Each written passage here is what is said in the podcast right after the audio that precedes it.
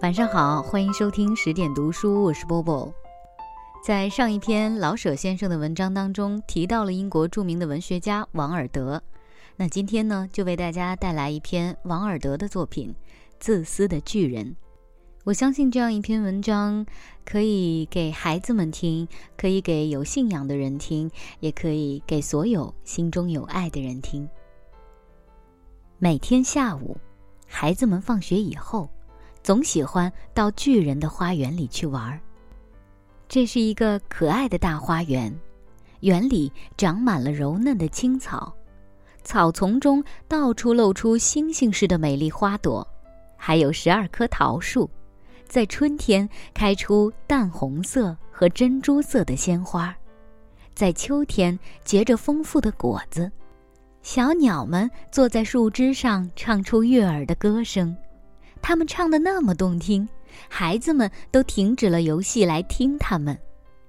我们在这儿多快乐，孩子们互相欢叫。有一天，巨人回来了，他原先离家去看他的朋友，就是那个康华尔地方的吃人鬼，在那里一住便是七年。七年过完了，他已经把他要说的话说尽了，因为。他谈话的才能是有限的，他便决定回到他自己的府邸去。他到了家，看见小孩们正在花园里玩。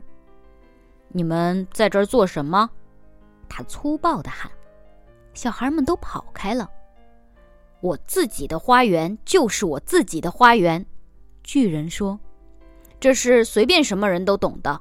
除了我自己以外，我不准一个人在里面玩。”所以，他就在花园的四周筑了一道高墙，挂起一块布告牌来，上面写着：“不准擅入，违者重惩。”他是一个非常自私的巨人。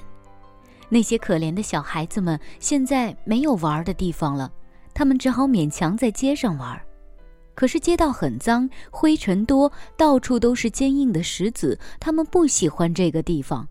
他们放学后还常常在高墙外面转来转去，并且谈论墙内的美丽的花园。我们从前在那儿是多么快活啊！他们都这样说。春天来了，乡下到处都开着小花，到处都有小鸟歌唱。单单在巨人的花园里，却仍旧是冬天的气象。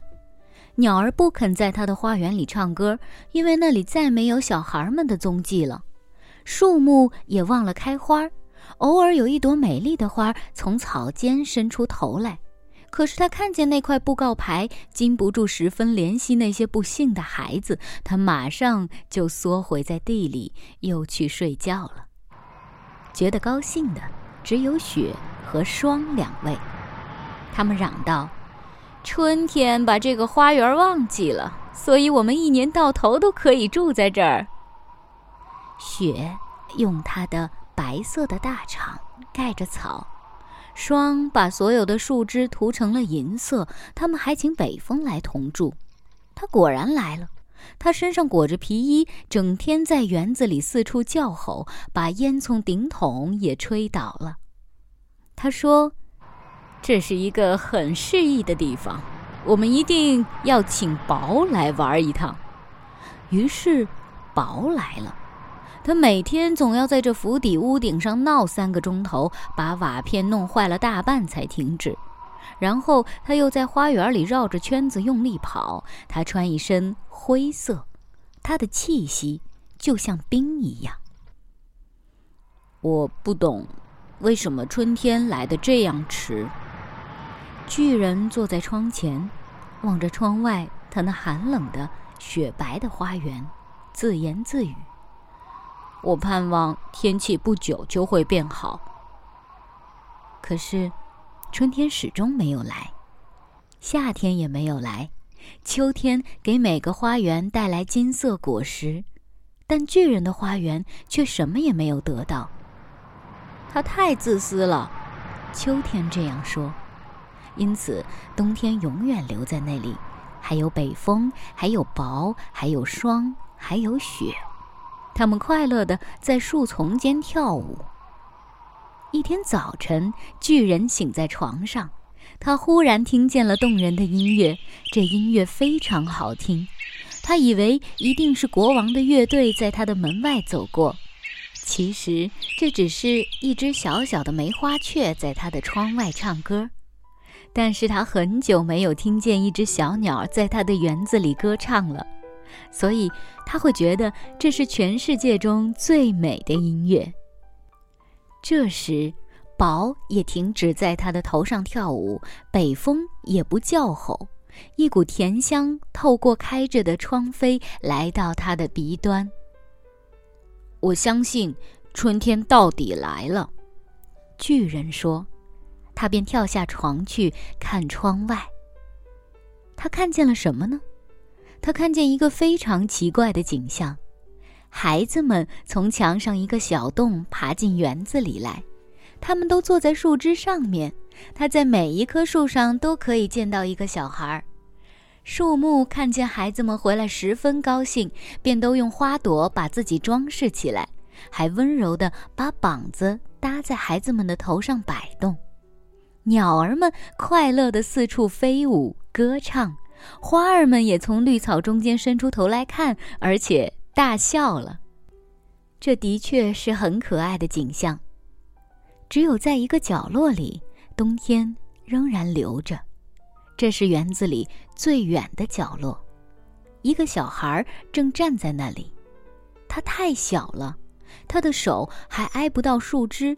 他就在树旁转来转去，哭得很厉害。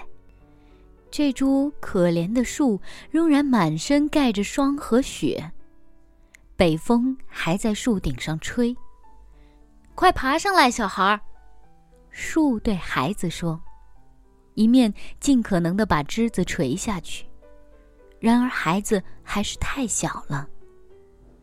巨人看见窗外这个情景，他的心也软了。他对自己说：“我是多么自私啊！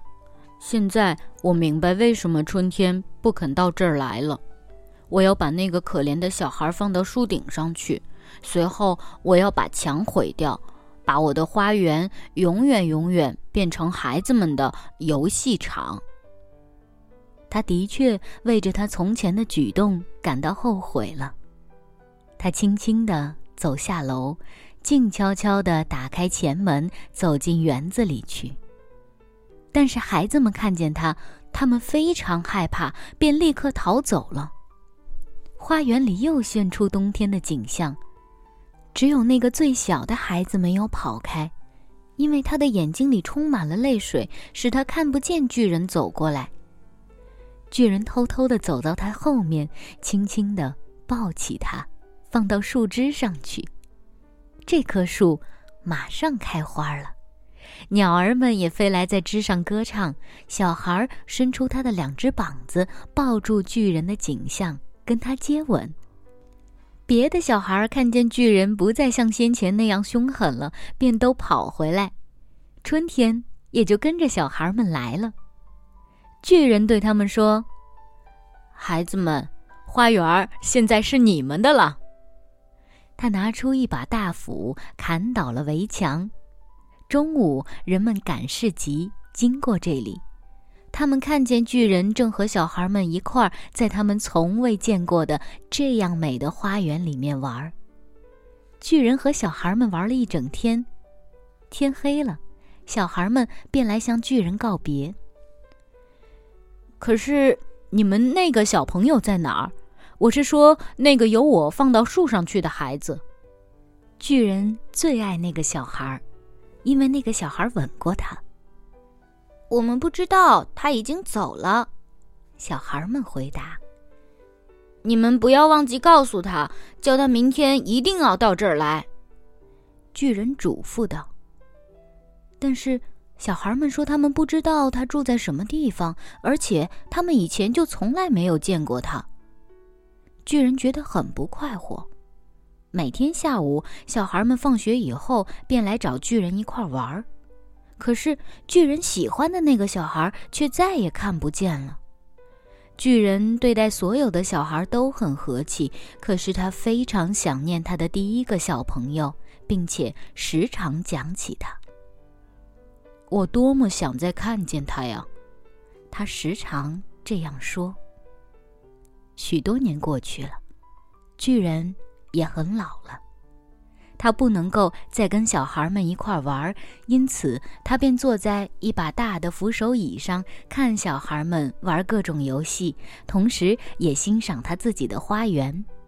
他说：“我有许多美丽的花儿，可是孩子们却是最美丽的花儿。”一个冬天的早晨，他起床穿衣的时候，望向窗外。他现在不恨冬天了，因为他知道这不过是春天在睡眠，花儿在休息罢了。他突然惊讶地揉他的眼睛，并且向窗外看了再看。这的确是一个很奇妙的景象。园子的最远的一个角落里有一棵树，枝上开满了可爱的白花儿，树枝完全是金黄的，枝上。低垂着累累的银果，在这树下就站着他所爱的那个小孩儿。巨人很欢喜地跑下楼去，进了花园，他急急忙忙地跑过草地，到小孩身边去。等他挨近小孩的时候，他的脸愤怒地涨红了。他问道：“谁敢伤害了你？”因为小孩的两只手掌心上现出两个钉痕。在他两只小脚的脚背上，也有两个钉痕。谁敢伤害了你，我立刻拿我的大刀去杀死他！巨人叫道。不，小孩答说：“这是爱的伤痕啊。”那么，你是谁？巨人说。他突然起了一种奇怪的敬畏的感觉，便在小孩面前。跪下来，小孩向着巨人微笑了，对他说：“你有一回让我在你的园子里玩过，今天我要带你到我的园子里去，那就是天堂啊。”那天下午，小孩子们跑进园子来的时候，他们看见巨人躺在一棵树下。他已经死了，满身盖着白花。这个故事就是这样。如果你喜欢的话，推荐你去看王尔德的很多其他作品，比如《夜莺与玫瑰》。晚安。